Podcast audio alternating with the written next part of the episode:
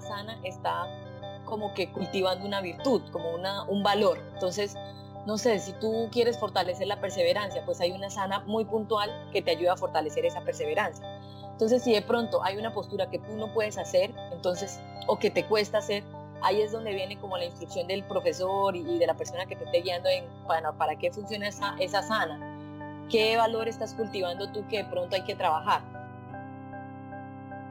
Bienvenidos una vez más a su podcast Bambú. Mi nombre es Daniel Rubio y hoy nos acompaña de nuevo Sergio Sierra y tenemos una invitada especial. Ella se llama Margarita Vesga.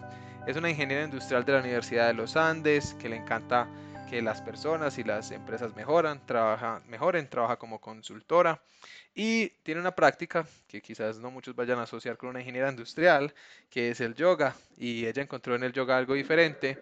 La quisimos traer para que nos hable de eso. ¿Qué hace una ingeniera industrial en Yopal practicando yoga?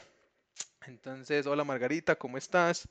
¿Por qué no te presentas? te, presentas, nos cuentas un poquito de, eh, otra vez como la pregunta de filosófica, ¿quién es Margarita? Bueno, hola, mi nombre es Margarita Vesga, eh, pues como tú ya dijiste, pues estudié ingeniería industrial, también hice una maestría en ingeniería industrial en la Universidad de los Andes eh, y hice como una pequeña especialización en temas de mejoramiento continuo en una metodología que se llama Seis Sigma, cinturón negro de Seis Sigma. Eh, y pues digamos que desde que salí de la universidad pues me he dedicado a hacer temas de mejoramiento. Eh, empecé a mejorar la empresa de mi familia y como toda la situación financiera de mi familia. Por eso tomé la decisión de, pues cuando terminé de estudiar, volver a Yopal. Eh, y bueno, allí digamos que empecé como a ser profesora de yoga, como por casualidades de la vida. Yo pues en Bogotá tenía mi práctica, hacía mi práctica en la Gusta Gran Fraternidad Universal. Allí llevaba ya más o menos como dos años practicando. Y pues cuando me volví a Yopal, pues no encontré un espacio como la Gusta, eh, con el cual yo pudiera como seguir como mi práctica. Entonces, pues la vida poquito a poco me fue llevando para ser profesora y pues terminé eh, montando mi propio estudio de yoga, eh, como profundizando en la práctica y, ya, como que así fue que me convertí en profe de yoga, sobre todo como para continuar mi propia práctica, ¿no? Porque pues no, no era algo que yo quería dejar y pues como que me tocó aprender porque no había como un profe aquí que me gustara. Entonces, esa fue la razón. Y yendo más, más al inicio, ¿cierto? ¿Por qué empezaste a hacer yoga? O sea, ¿cómo fue esa historia? Em, cuando tú dijiste, ve, voy a, voy a ir a hacer yoga, eh, me imagino que estabas en Bogotá estudiando o algo así similar. Sí, sí, sí. Em, uy, yo no me acuerdo cuando empecé, porque yo empecé hace mucho. Lo que pasa es que es como un deseo, ¿no? Tú siempre tienes como un deseo, eh, como al interior, ¿no? Como que siempre algo te llama la atención, pero a veces uno como que no le, no le presta atención a eso que le llama la atención, ¿no? Entonces, eh, como que siempre me han gustado todos los temas como de las humanidades, como, sí, como del conocimiento personal. Y en algún momento practiqué lo que se llama el Raya Yoga en, en Bogotá, sí, en una, en una organización que se llama Brahma Kumaris. Empecé a estudiar, empecé a hacer y pues digamos que fue una cosa súper bonita. Entendí muchas cosas, fue muy transformador y como que me gustó. Y luego ya como por situaciones de la vida entré a YASEC, eh, estuve trabajando ahí un tiempo y como que me alejé un poquito como de, la organización, lo, lo, puse como en pausa. Eh, también pues en ese momento tenía un novio, entonces todo eso hace como que uno se distraiga de como de muchas cosas. Y, y, como que dejé la como dejé como el estudio como la continuidad que llevaba y después de muchos años como que encontré la fraternidad también no me acuerdo ah sí en la universidad daban clases de yoga y yo quería ir porque como siempre me ha gustado pues un día fui a conocerlos cómo eran, cómo me sentía y empecé a practicar así en la universidad y ya luego como que me fui vinculando más con la fraternidad, conocí más personas y bueno, empecé como todo, todo el tema de, de profundizar en la práctica. Y, y, ese yoga que había en la universidad, que es, una, es uno diferente al que comenzaste, el Raya Yoga, o era el mismo, ¿qué tal fue? No, pues son cosas parecidas, pero pues sí un poquito diferente. El Raya Yoga simplemente es meditación es el yoga de la mente, como de la meditación. Ellos no hacen ninguna, pues como postura física, no, no trabajan nada físico, todo es más meditativo, más contemplativo y filosófico. Entonces se empiezan a explicar un poco eh, por qué la meditación, en qué consiste la meditación, uno cómo se conecta, ¿sí? Empiezan a explicar eso así. Eh, lo que yo aprendí en la universidad, que viene la Gusta Gran Fraternidad, no es diferente, pero es complementario. Entonces, en la fraternidad sí tienen posturas físicas, o sea, utilizan lo que es el Hatha Yoga, em, sí, que es un poco más corporal. Sin embargo, la fraternidad, la filosofía de vida que ellos tienen o la filosofía que manejan es un poco más integral. Ellos em, no hablan del yoga como la tradición hindú, que viene de Patanjali, sino ven el yoga más como, como la unión de muchos saberes, ¿sí? Entonces ellos hablan, por ejemplo, tienen en cuenta los diferentes maestros, las diferentes religiones, entonces hablan también de la religión eh, cristiana, de los católicos, tienen en cuenta los diferentes maestros como Jesucristo, como Buda, em, no sé, tienen en cuenta diferentes cosas, es mucho más integral.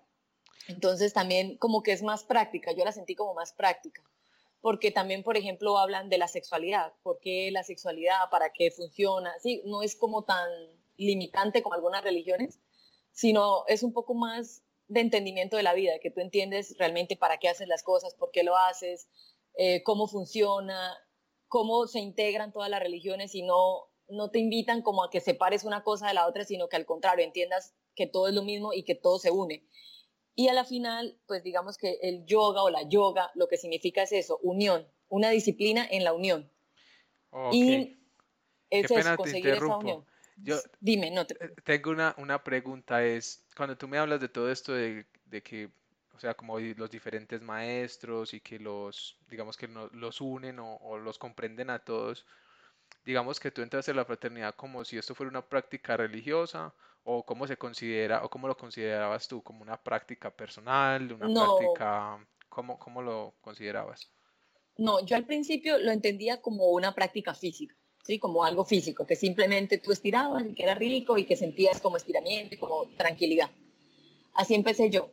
Eh, como te digo, yo empecé en la fraternidad en la universidad, entonces yo iba y pues el profesor que lo daba pertenecía a esta fraternidad que se llama la Gusta Gran Fraternidad Universal. A mí lo que más me gustaba en las clases era que yo dormía delicioso, o sea, yo terminaba muy cansada en la universidad, eh, como que madrugaba mucho, tenía muchos, muchas actividades. Y hay una parte en la práctica que nosotros hacemos que es una relajación totalmente acostados, quietos, y yo generalmente me dormía en esa práctica, en ese pedacito. Pero era una, un descanso tan profundo, o sea, eran como cinco o diez minutos realmente de desconexión total que a mí me reconfortaba, ese, esos diez minutos me reconfortaban totalmente. Entonces, cuando yo estaba muy cansada, yo iba a yoga a dormir y porque me sentía muy rico. Así empecé. Ya después con el tiempo que, digamos que fui entendiendo un poco más, los profesores le empiezan a uno enseñar y, y como que me fue gustando mucho y que yo empecé a sentirlo como en mi cuerpo, como en mi vida, pues ya como que entendí un poquito más la parte filosófica, ¿no? Que ya te empiezan a hablar de esto, que te hablo yo de las religiones, de la unión, de, bueno, de entender para qué es que tú lo haces. Ok, pero entonces digamos, yo soy como un total ignorante, entonces va a hacer muchas preguntas, listo. Entonces tú llegas y la práctica no es simplemente solo que empiezan a hacer las posturas, ¿cierto? Hay un momento donde ellos hablan o es al mismo tiempo que te empiezan a hablar como de estas, como reflexiones, lo podemos llamar, reflexiones filosóficas de la vida, ¿Cómo, cómo es, el eh, flujo? ¿Cómo pasa? Sí, lo que pasa es que todo tiene un nombre. Digamos que la primera parte de la clase es lo que ellos llaman una gimnasia psicofísica. La gimnasia psicofísica eh, lo que busca simplemente es como preparar el cuerpo, ¿sí? ¿Por qué? Porque uno normalmente en el día tiene muchas cosas, muchos pensamientos, también su sistema nervioso está activo todo el tiempo. Entonces, esta psicogimnasia lo que hace es como, bueno, concéntrate en que vas a empezar a hacer movimientos, en que ya vas a empezar como a soltar y que vas a estar aquí. Y también empieza a preparar el cuerpo físico. Porque ¿qué, ¿qué pasa? Tú no puedes pensar en meditar ni en estar tranquilo cuando tu cuerpo físico no te permite porque hay dolor físico o cuando hay inquietudes o hay malestares físicos. O sea, primero hay que tratar de que el cuerpo físico esté más tranquilo lo mejor posible para luego que tu cuerpo mental ya empiece a quietarse, ¿sí? Por eso es Entonces, que a veces meditar es, muy, es más difícil. Pues siento yo como, interrumpiéndote un poco, como a veces meditar es difícil porque estás como muy cargado de diferentes cosas, ¿cierto? Eh, sí, en parte sí, y porque pues la meditación es todo un proceso, ¿no? Sobre todo de concentración y de atención. Eso es, la meditación es eso, atención y concentrarse en lo que estás haciendo. En este caso, respiración. Concentrarse en la respiración.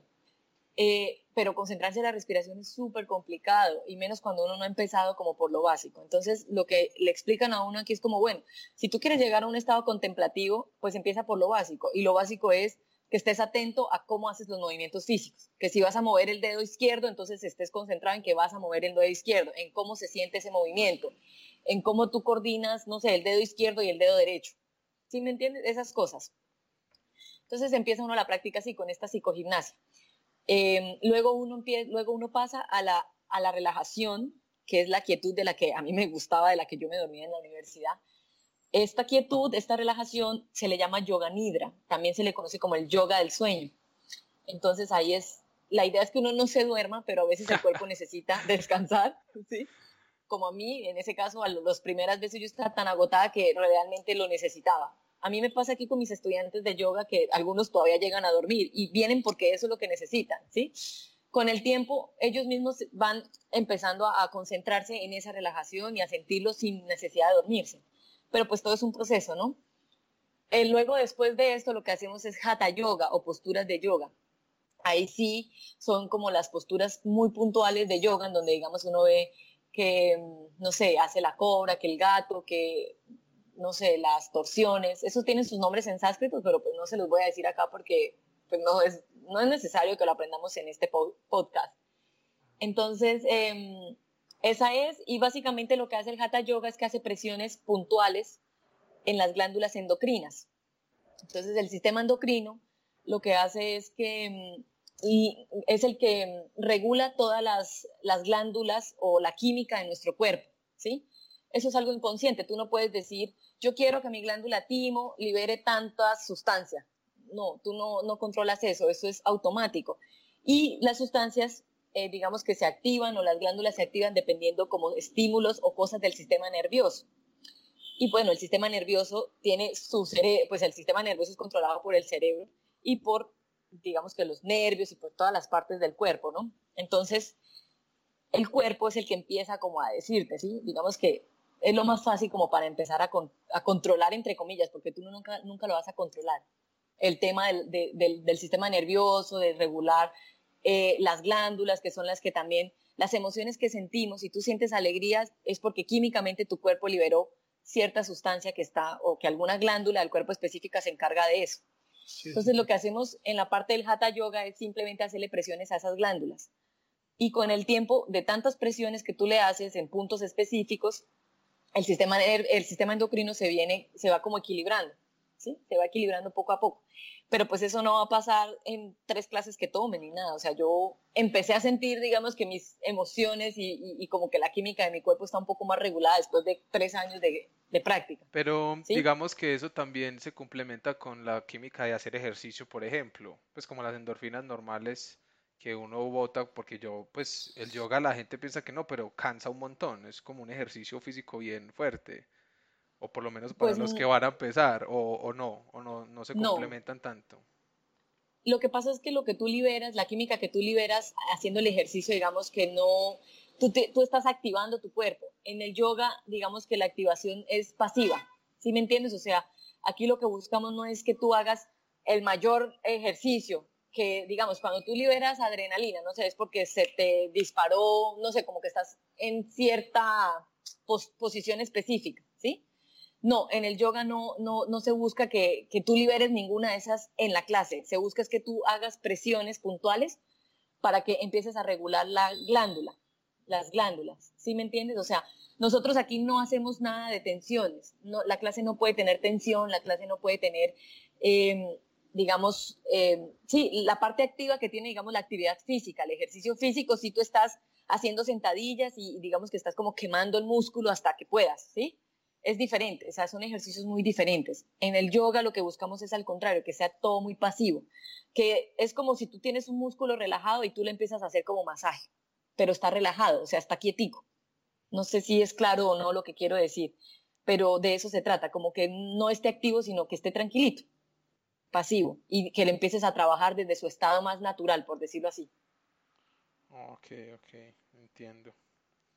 Sí, sino que, a veces es, como hay unas, como, pues no sé si será por lo, cuando uno es principiante, que puede hacer algunas poses o unas posturas que como el cuerpo no está acostumbrado, uno se puede llegar como a cansar, pues como a, sentirse que no puede mantener, por ejemplo, la postura, o quizás era que no estaba bien instruido o algo así. Pues pueden pasar de todo, sí, pero sí en parte tiene que ver con eso, pues obviamente cualquier actividad o movimiento que tú le pongas a tu cuerpo que no está acostumbrado, pues te va a generar como una impresión, ¿sí? como una impresión o un trabajo. Puede pasar, digamos que yo, yo a veces voy en contra de muchas personas que, que hablan sobre el yoga o, o sobre esto como desde la actividad física.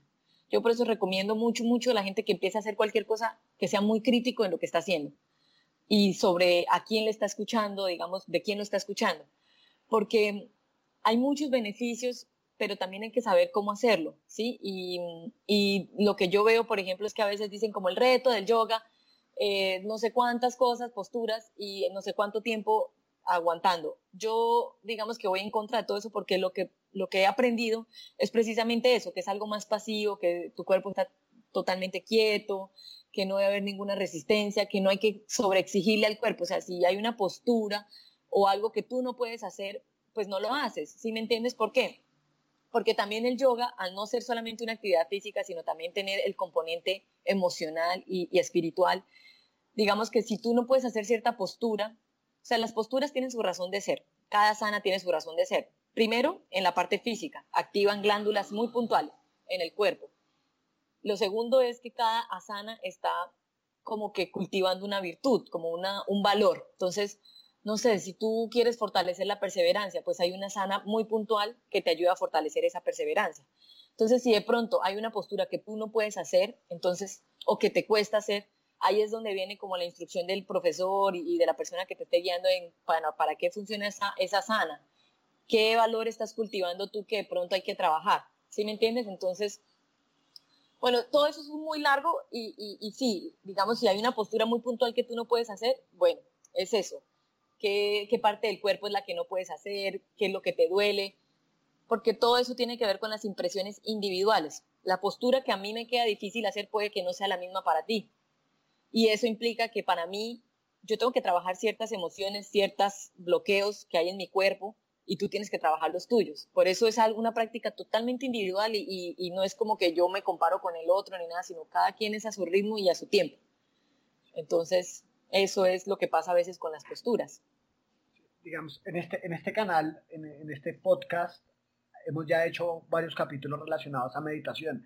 Entonces, digamos que ya, ya, ya hemos tocado ese tema y las personas que, que nos escuchan usualmente hablan de ese tema también y les interesa. ¿Cuál, cuál, cuál, cuál es la relación que tú estableces entre qué es meditación, qué es yoga? Porque te escuché que se complementaban, que uno, que uno hacía parte del otro. Entonces, como, ¿cuál es la relación? ¿Qué le dirías a esas personas? ¿Qué, qué es esto y qué es esto en tu opinión?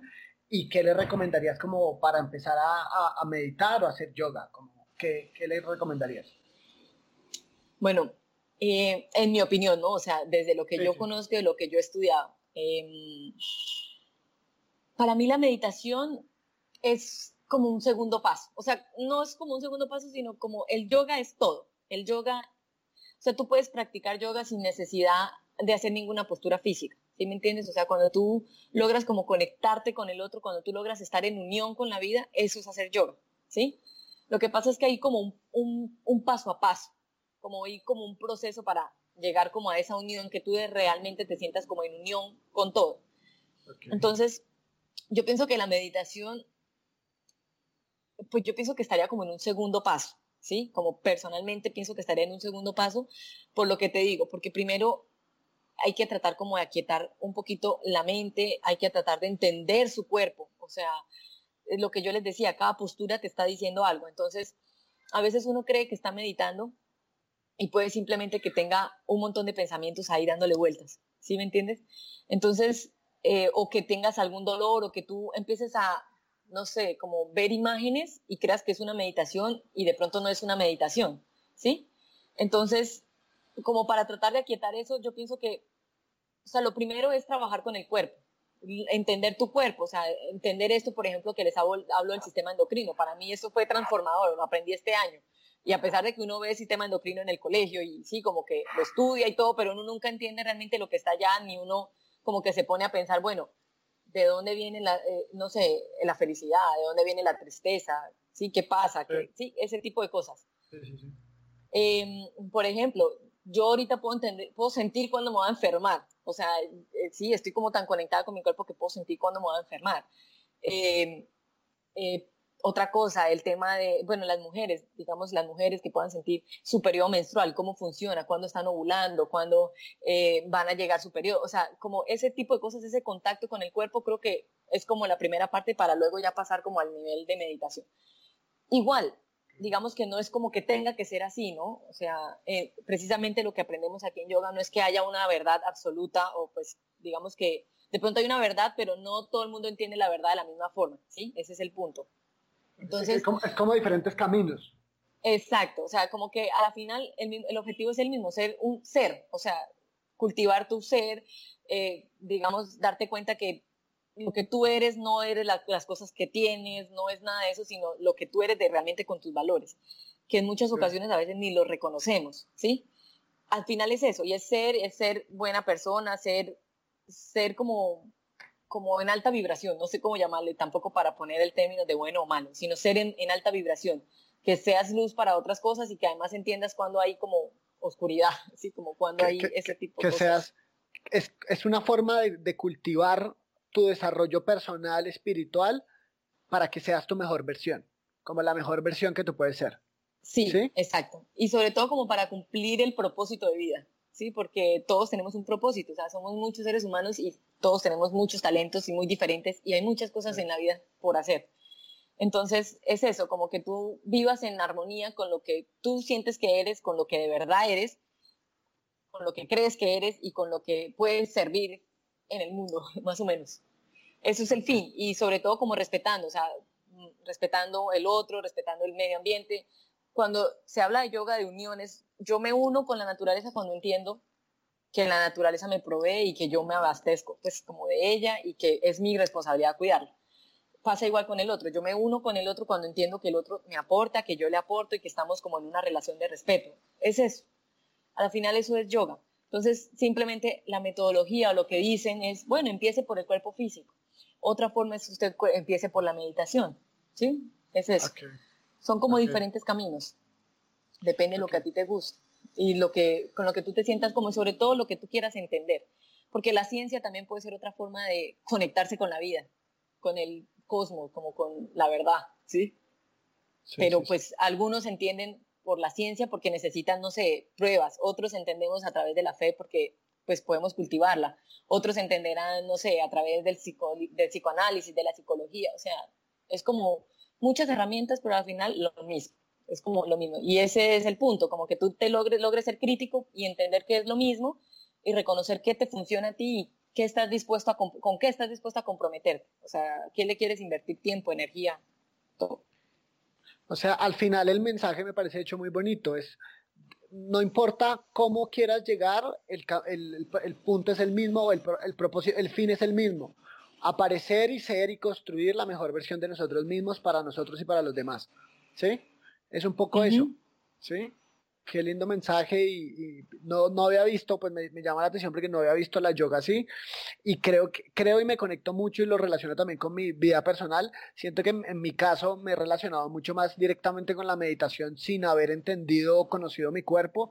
Siento que, que, es, que, que, que como tú dices son, son diferentes caminos y me, me, me parece curioso entender cómo como desde, por ejemplo, desde la psicología o desde el coaching, que ahorita tenemos un montón de academias de coaching y demás, o desde el yoga, como, como desde cada forma de, de, de, conocimiento llegamos a las mismas conclusiones. Eh, he escuchado personas que trabajan eh, como, como coaching o, o, o, técnicas como el tai chi, donde se activan diferentes partes como relacionadas al cuerpo, pero al final, todos al final lo que buscan es como desarrollar esa mejor versión de nosotros.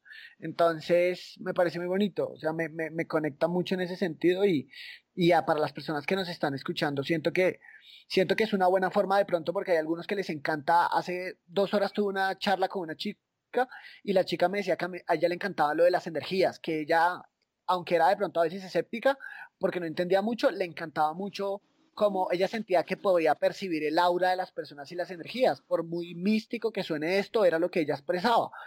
Y esa es la forma que ella sentía que, que, con la cual se conectaba con el mundo, como, como a través de las energías. Y yo le decía que, que, bueno, en mi caso no, no, no era como la parte más sensible mía, sin embargo, me parecía muy chévere y le aconsejaba que, que aprendiera de eso, que creo que hablan de Reiki, de Reiki y demás. Yo no tengo nada, ni idea de eso, ni lo he vivido, y siento, digamos que me considero un escéptico en ese sentido, pero creo que tenemos que redefinir la palabra escéptico.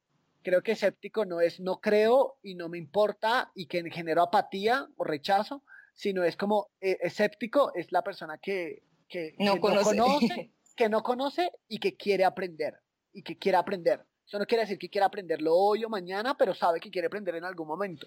Entonces creo que es como un escéptico práctico, como lo soy escéptico y lo voy a practicar. Y creo que ambas, ambas concepciones nos pueden ayudar a que nos abramos a, un mundo de entendimiento y de, y de desarrollo personal y espiritual mayor y profesional, que, que, van de la mano. Entre mejor soy, mejor hago y más tengo, ¿no? Entonces me parece muy bonito. No sé, pues, eh, Rubio, ¿cómo le pareció o qué preguntas más le gustaría hacer? Yo tenía una pregunta, es si alguien quisiera comenzar a instruirse en el yoga, no sé, leyendo o asistiendo, o sea, ¿cómo le, cómo le, aconsejarías tú a alguien que estuviera interesado que empezara a tener sus primeros acercamientos? ¿Qué cosas puede leer? ¿A dónde podría ir? Eh, porque me imagino, o sea, ese primer contacto es muy importante para uno entender bien, ¿cierto? Que no se lleve una impresión o un mensaje que no es, como que le aconsejarías a esa persona que te diga, hey, quiero saber más, ¿qué hago? Sí, de acuerdo. Em, como primero, eh, bueno, no sé, como buscar algún referente, algún, referente como que le dé confianza. Yo, por ejemplo, eh, fui a muchos lugares eh, antes como de encontrar estas dos, como estos dos lugares que me gustaron mucho, que es Brahma Kumaris. Lo recomiendo muchísimo eh, porque son, sobre todo son organizaciones sin ánimo de lucro que se dedican a eso, o sea, a enseñar, que tienen como su, su tradición, ¿no? Y la Gusta Gran Fraternidad Universal, eh, también igual, porque son como tradicionales y, y, porque explican muy bien como la, de dónde viene todo, pues como todo. Sin embargo, yo siempre he pensado y cuando yo empecé, como cuando cuando yo empecé a, investigar, a encontrar lugares y, todavía cuando hay muchas cosas que me gustan y cómo, digamos, que me filtro la información para mí misma es cómo me siento. Entonces, por ejemplo, cuando yo fui a, Raya, a, a Brahma Kumaris a hacer el curso de Raya Yoga, pues en realidad fue como, no, leyendo, leyendo aquí, no sé, como que en algún momento me llegó la información y dije, bueno, vamos a ver. Y fui y como que me sentí muy cómoda, ¿sí? Como que me sentí muy cómoda em, en, en, en, los eventos a los que participé y como que eso me motivó a seguir indagando como por ese lado. Igualmente pasó con, con la Gusta Gran Fraternidad. Por ejemplo, yo soy una persona que si me imponen las cosas como que no, no me siento muy a gusto. O sea, yo no me sentía muy a gusto en ninguna iglesia porque como que yo iba y me decían no se vista así, no tome esto, no lo otro. Sergio no podrá mentir de mí que pues, yo era muy rumbera, tomaba mucho trago también, muchas cosas. Entonces, que me vinieran a decir a mí que no hiciera ciertas cosas o que dejara de comer la carne que venía comiendo, pues como que no, ¿sí? Y eso era lo que sentía en algunos lugares, como mucha imposición. Cuando yo llegué a, esta, como a, estos, a, la, a Gusta o, o estos espacios que conocí, pues en realidad no, no sentí eso, al contrario, sentí que explicaban muy bien las razones por las cuales no, no era bueno hacer ciertas cosas y no sentía que ni me juzgaran, ni que me criticaran, ni que no me abrieran las puertas de pertenecer a un lugar, ¿sí? Em, por, por, porque, digamos, yo pues al principio hacía yoga yo pues no comía, comía carne, ¿sí? Eh, también al principio hacía yoga y a veces llegaba de yoga después de una fiesta trasnochada. Sí, o sea, cosas que ahorita entiendo que no, no, no van la una cosa con la otra, pero, pero todo, pues digamos que en, este, en estos espacios como que me mostraron que era un proceso, que había que entender bien por qué una cosa y luego lo otro. Entonces, para mí, cuando yo decidí dejar de comer carne o dejar de tomar trago o dejar de rumbear, no fue como, uy, doloroso, sí, sino al contrario, fue como tranquilo, o sea, no sé, y siento que ahora tomo muchas decisiones así, como que entiendo las cosas y no es como esa angustia que a uno le causa, ¿no? O, ese malestar que uno le da porque alguien le diga que no haga ciertas cosas, ¿no? Entonces, esa es como mi recomendación, como yo siento, y soy de las que creo en la energía, y siento que si alguien está buscando, de alguna forma va a llegar la información y va a llegar el maestro o, o la institución que le enseñe, ¿sí? pero lo que sí lo que sí hay que tener en cuenta es como escuchar, como escucharse a uno mismo, como cuando si a usted le está dando vueltas un mensaje o usted empieza a, ver que uy, mucha información de lo mismo, entonces usted está escuchando mucho de meditación, meditación, bueno, ¿por qué no va y prueba? No tienen que, al primer lugar que va, no tiene que quedarse ahí, no, o sea, pues uno tiene derecho de conocer, ¿no? Entonces siempre vaya como con toda eh, la apertura de recibir y sienta, al final, uy, me sentí bien, me dan ganas de volver o no, o no, definitivamente me sentí mal, yo por allá no vuelvo, no me gustó. O sea, pienso que ese es como el mejor filtro. Y ese filtro me ha servido para tomar decisiones después también, o sea, como, no sé, cuando tengo que escoger si me voy a un trabajo o al otro, entonces es como, hmm, ¿cómo me siento? ¿Cómo se siente mi cuerpo? Okay. Pienso que ese es como el filtro. Y para la gente, digamos que mm, personas que quieran iniciar, pues está bien, o sea, esto no es como que tenga que haber una conversión a ninguna religión, o sea, puede convivir cualquier religión con las prácticas del yoga, ¿cierto? Claro que Yo puedo ser cristiano, puedo ser musulmán, lo que sea. Eso no va a ir en contra o no me van a, pues lo que yo entiendo, lo que tú me dices es, no va a haber ningún juzgamiento. Yo simplemente puedo tener esta práctica y de acuerdo a lo que mi cuerpo y yo aprenda en esta práctica, cambiarán mis como mis hábitos y mis comportamientos, ¿cierto? Pero no es que vaya en contra de ninguna enseñanza, por decirlo así, o requiera una conversión. Eh, no, que es algo que ya, que, es muy abierto, ¿cierto? Que es como ven, aquí sácale provecho a lo que existe, que si tú quieres seguir el camino, pues lo sigues, y si no, pues no. Sí, básicamente es así. Digamos que mm, hay lugares y hay, digamos que prácticas de yoga que sí como que te hablan mucho más de la parte religiosa de la India, ¿sí? Pero no son todos los lugares. O sea, por eso te digo, ve y pruebas. O sea, eso es como ve, conoces, tú mismo decides si te gusta, si no te gusta, si quieres eh, profundizar un poco más. Por eso para mí la Gusta Gran Fraternidad fue como tan amigable en ese aspecto, porque yo era muy como, como rechazaba mucho el tema de la Biblia, yo nunca cogí una Biblia para leerla ni nada de eso porque no me interesaba. Eh, después con el tiempo, como en la Gusta Gran Fraternidad me explicaron eso, que pues todo es lo mismo, ¿sí? Y uno ya empieza a hacer la comparación, ah, bueno, entonces la religión cristiana habla de esto, de esto, de lo otro, y al final es lo mismo como que uno ya no pierde ni siquiera el tiempo en pensando en cuál es mejor o cuál es peor, o si estoy en esta o la otra, sino como que ya al final uno entiende el mensaje que todas dan. Por eso digo, es cada uno lo que vaya, lo, como con lo que vaya sintiéndose cómodo, ¿sí? Y ya yo, por ejemplo, he entendido que son símbolos, entonces que la Biblia habla de una simbología, que el hindú habla de una simbología, que la, el psicoanálisis habla de, una simbología y es entender los símbolos y ya. Sí, sí, sí, sí, sí. Yo, yo digamos que cuando tú comentabas que hay, hay como que cada uno vive su proceso y lo vive diferente y como va, entendiendo las cosas, me conecta mucho también cuando, cuando, empecé a leer y a entender como por ejemplo por qué fumaba. Yo dejé después de cinco años de fumar eh, en cierta cantidad, a veces un poquito más, a veces un poquito menos, como que desde un momento como que deja simplemente como, como de necesitarlo. Entonces creo que también sería chévere como que las personas que nos están escuchando que, que no se trata como que de, de, de, de que se lleven el mensaje de que al final tienen que dejar de comer carne, por ejemplo, o alimentarse de ciertas formas, o consumir alcohol o no.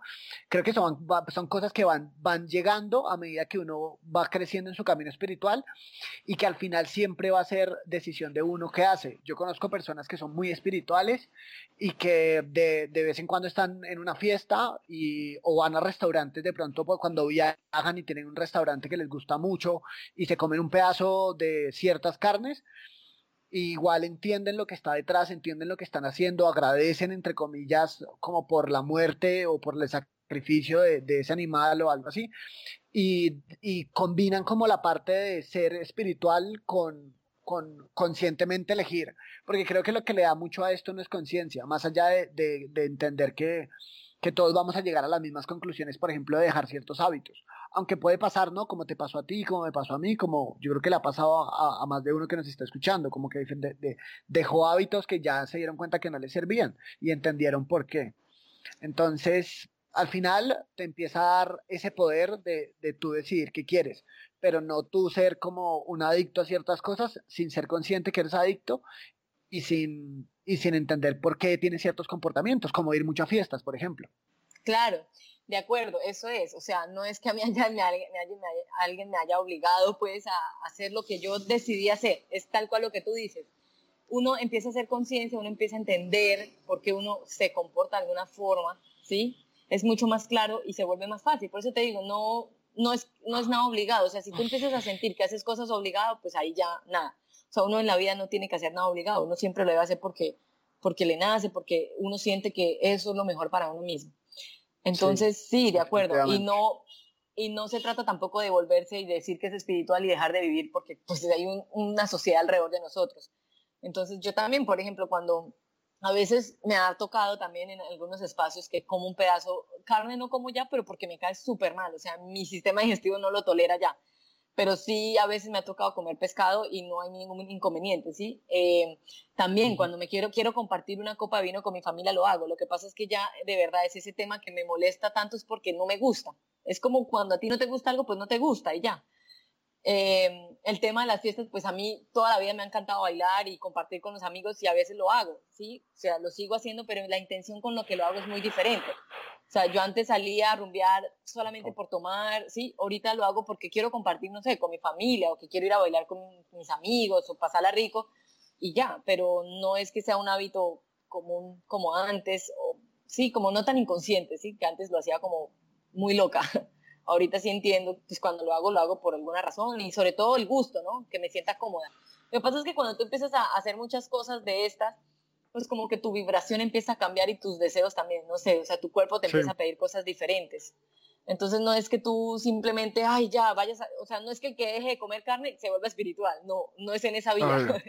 ¿Sí me entiendes? Sí, sí, es, es que ya tu cuerpo empieza a necesitar cosas diferentes, ya no te gustan, ya, no sé, te preocupas por otras cosas. Lo que te digo, es algo natural, se vuelve como fácil. Sí, y al final, al final lo más bonito es como saber que uno va a tener la decisión de ser consciente y, actuar. Entonces, pues sí, pues no, eh, gracias, digamos, como que entiendo mucho más cómo, cómo interactuar una cosa con lo otro, el propósito de, de, todo esto y, y pues sí, pues, pues, es muy bacano. No sé, Rubio, ¿qué quiera decir de pronto como para ir cerrando? Pues digamos que mm, pues yo siempre fui pues como muy curioso de varias prácticas, dentro de esas pues el yoga y me gustó pues mucho hablar como con, con Margarita que me diera su punto de vista, su experiencia, sus recomendaciones y me siento pues como muy identificado con digamos que esos cambios de comportamiento y ser más consciente eh, yo siento que lo he logrado, no a través del yoga, pero sí a través de como las prácticas espirituales como la meditación, eh, la por ejemplo, leer, ¿cierto? Como estar constantemente informándome, llenándome de conocimiento de varias fuentes, como que tiene un efecto similar, donde yo ya tomo ciertas decisiones que digo, hey, ¿yo por qué estaba haciendo esto? Como que antes estaba en piloto automático. Y cambian las amistades que uno tiene alrededor, cambia la energía que uno tiene. Uno ya elige, como, hey, yo no, yo no quiero tener esta energía en mi vida, pues ¿por qué me estoy aguantando esto? Y empieza a tomar esos cambios que eran, digamos, siempre estuvieron allí, pero como que uno estaba ciego ante esos cambios. Entonces me parece súper bacano, pues como que el yoga sea una herramienta también así muy poderosa para lograr eso. Me pues como curiosidad para, Dios mío, me está ahogando, como para investigar más y, y, y, y, eh, como ella dice, explorar un poquito más como esta práctica y, ¿cierto? Como tener esta unión con el todo. Y entonces para cerrar me gustaría pues como que Margarita le hiciera una invitación a las personas que nos están escuchando acerca del yoga, como hey, invítalos desde tu experiencia, hazles una invitación para que pues yo me imagino que pues yo me siento muy bien y veo que tú estás muy bien y creo que sería bueno que todo el mundo tuviera ese tipo de sentimiento o, esa, o esa alegría, entonces como hacerles una pequeña invitación. Pues sí, no, la invitación es em, para que se exploren, ¿no? Para que se conozcan, sobre todo que se conozcan, utilicen cualquier herramienta que les permita conocerse más, porque cuando uno se conoce y entiende de qué está hecho, uno ve al otro, o sea, puede ver al otro de verdad. Entonces, digamos que esa es como la invitación, utilicen la herramienta que quieran. A mí me ha funcionado mucho el yoga, creo mucho como en el proceso porque es lo más natural para mí, ¿sí? Es como, no hay nada que, o sea, nada en la vida te va a devolver si tú no le entregas. O sea, si tú no inviertes en algo, no vas a recibir nada. Entonces, para mí, he entendido este proceso. También fue como un poquito lo que, la experiencia que, que la vida me puso a mí. O sea, nunca estuvo como en mis planes que pasara. Entonces, sí, como es en la oportunidad de explorar, de cultivarse, sobre todo de cultivarse a sí mismos. Eh, y ya, o sea, vayan al lugar no sé, leí hace poquito algo sobre budismo que decían que pues hay neuronas en, el, en la panza, ¿no? En el estómago. y, que, en el corazón. Ajá, entonces decían también que, que las reacciones, sí, como que uno no controla de nada, pues también pues, como que se siente en el estómago. Entonces chico, como siéntalo en el estómago, vayan a una clase, pruebe. Em, no sé, a alguno le servirá otra cosa, ¿no? Pero, pero pruebe sobre todo el tema de, de que usted esté tranquilo, o sea, vive una vida tranquila, de verdad que sus pensamientos estén bien, que usted sienta que es lo más coherente con usted mismo, que usted se sienta tranquilo con lo que hace, motivado, que se sienta como en, flujo con la vida, porque a veces no pasa, ¿no? A veces uno no se siente así, pues yo tuve una época en que no me sentía así y por eso fue que también empecé como a, buscar todo esto y ahorita me siento muy cómoda, muy tranquila con lo que hago. No, no es que no tenga problemas, no es que no, sino que ahorita como que lo veo desde otra perspectiva y como que he empezado a entender que, ah, sí, estoy triste, bueno, estoy triste, es por esto, ya, mañana será otro día, ¿sí? Y creo que esa madurez me ha permitido, pues, obtenerla a través de la práctica de yoga. Entonces, pues, bienvenidos todos aquellos que quieran probar, alguno que quiera, no sé, hablar un poco más conmigo, pues, lo puede hacer. Yo, pues, vivo en la ciudad de Yopal, pero... Eh, Margarita, ¿dónde te pueden encontrar? ¿Cómo te buscan en redes sociales? ¿Cómo te, no sé, cómo te siguen? ¿Qué proyectos tienes? Cuéntanos. Ah, bueno, pues eh, mi nombre, como te dije, Margarita Vesga, así pues está, pues mi Instagram personal está así. Tengo un estudio de yoga en Yopal, como les conté, pues la vida también me puso a hacerlo. No me puso, me dio la oportunidad y yo tomé la decisión de, de hacerlo. Entonces, em, mi estudio de yoga en Yopal se llama Self Love, que es básicamente amor propio. Le puse ese nombre por lo mismo que estoy hablando, porque es un tema de conocerse a uno mismo y, ya, conocerse a uno mismo con lo bueno y con lo malo que uno tiene, con lo por mejorar y lo potenciar lo bueno, o sea, así tal cual. Yo utilizo la práctica de yoga, pero específicamente la de la Gusta Gran Fraternidad, entonces... Em, la recomiendas. mucho, sí, la recomiendo mucho. ¿Y la información de tu eh, centro dónde la encuentran? ¿Buscan en Google Self Love o cómo tienes una página web? en Instagram. tengo página web que se llama Self Love Yopal Allí pueden suscribirse al boletín. Eh, a veces escribo cositas eh, de lo que voy aprendiendo, porque pues yo sigo aprendiendo mucho. Entonces, lo que voy aprendiendo lo voy aquí poniendo en práctica con mis estudiantes, lo voy compartiendo en el blog. Eh, entonces, ahí pueden de pronto estar más en contacto. también en Instagram y en Facebook aparece Self Love Yopal. Ahí pueden estar. Y pues mi página personal, Margarita Vesgas, estoy en todo, pues en Instagram, Facebook también. Listo, súper bien, Margarita, muchas gracias. Eh, quedas súper, o sea, más que invitada para otro episodio. Quizás podamos hablar un poquito más como de la ciencia, la biología y la neurobiología detrás de prácticas como el yoga, la meditación, eh, porque pues veo que tú también como que estás muy informada y entre Sergio y yo también estamos como cada vez descubriendo más cosas y creo que podría ser muy bacano para la gente que nos escucha ver ese lado más como de ciencia, que también le puede llegar el mensaje a más personas, ¿cierto? Sí. Porque igual lo que hacemos aquí es expandir conciencia, que le llegue a todo el mundo y que todos eh, de un momento, eh, de alguna manera u otra, nos volvamos más conscientes de nosotros mismos y nos conozcamos mejor. Entonces muchas gracias a los dos por venir, muchas gracias a Margarita eh, por compartir lo que sabe, por darnos sus consejos, sus experiencias. Gracias a Sergio por estar ahí también compartiendo con nosotros, como siempre. Eh, ya, con esto terminamos el episodio de hoy. Espero que les haya gustado. Nos pueden seguir en arroba conciencia de bambú, en Facebook, en Instagram. Y a Margarita la pueden seguir como arroba margarita vesga y eh, self love yopal, ¿cierto? Sí, y pues obviamente quiero hacer la invitación a que se vengan a Yopal.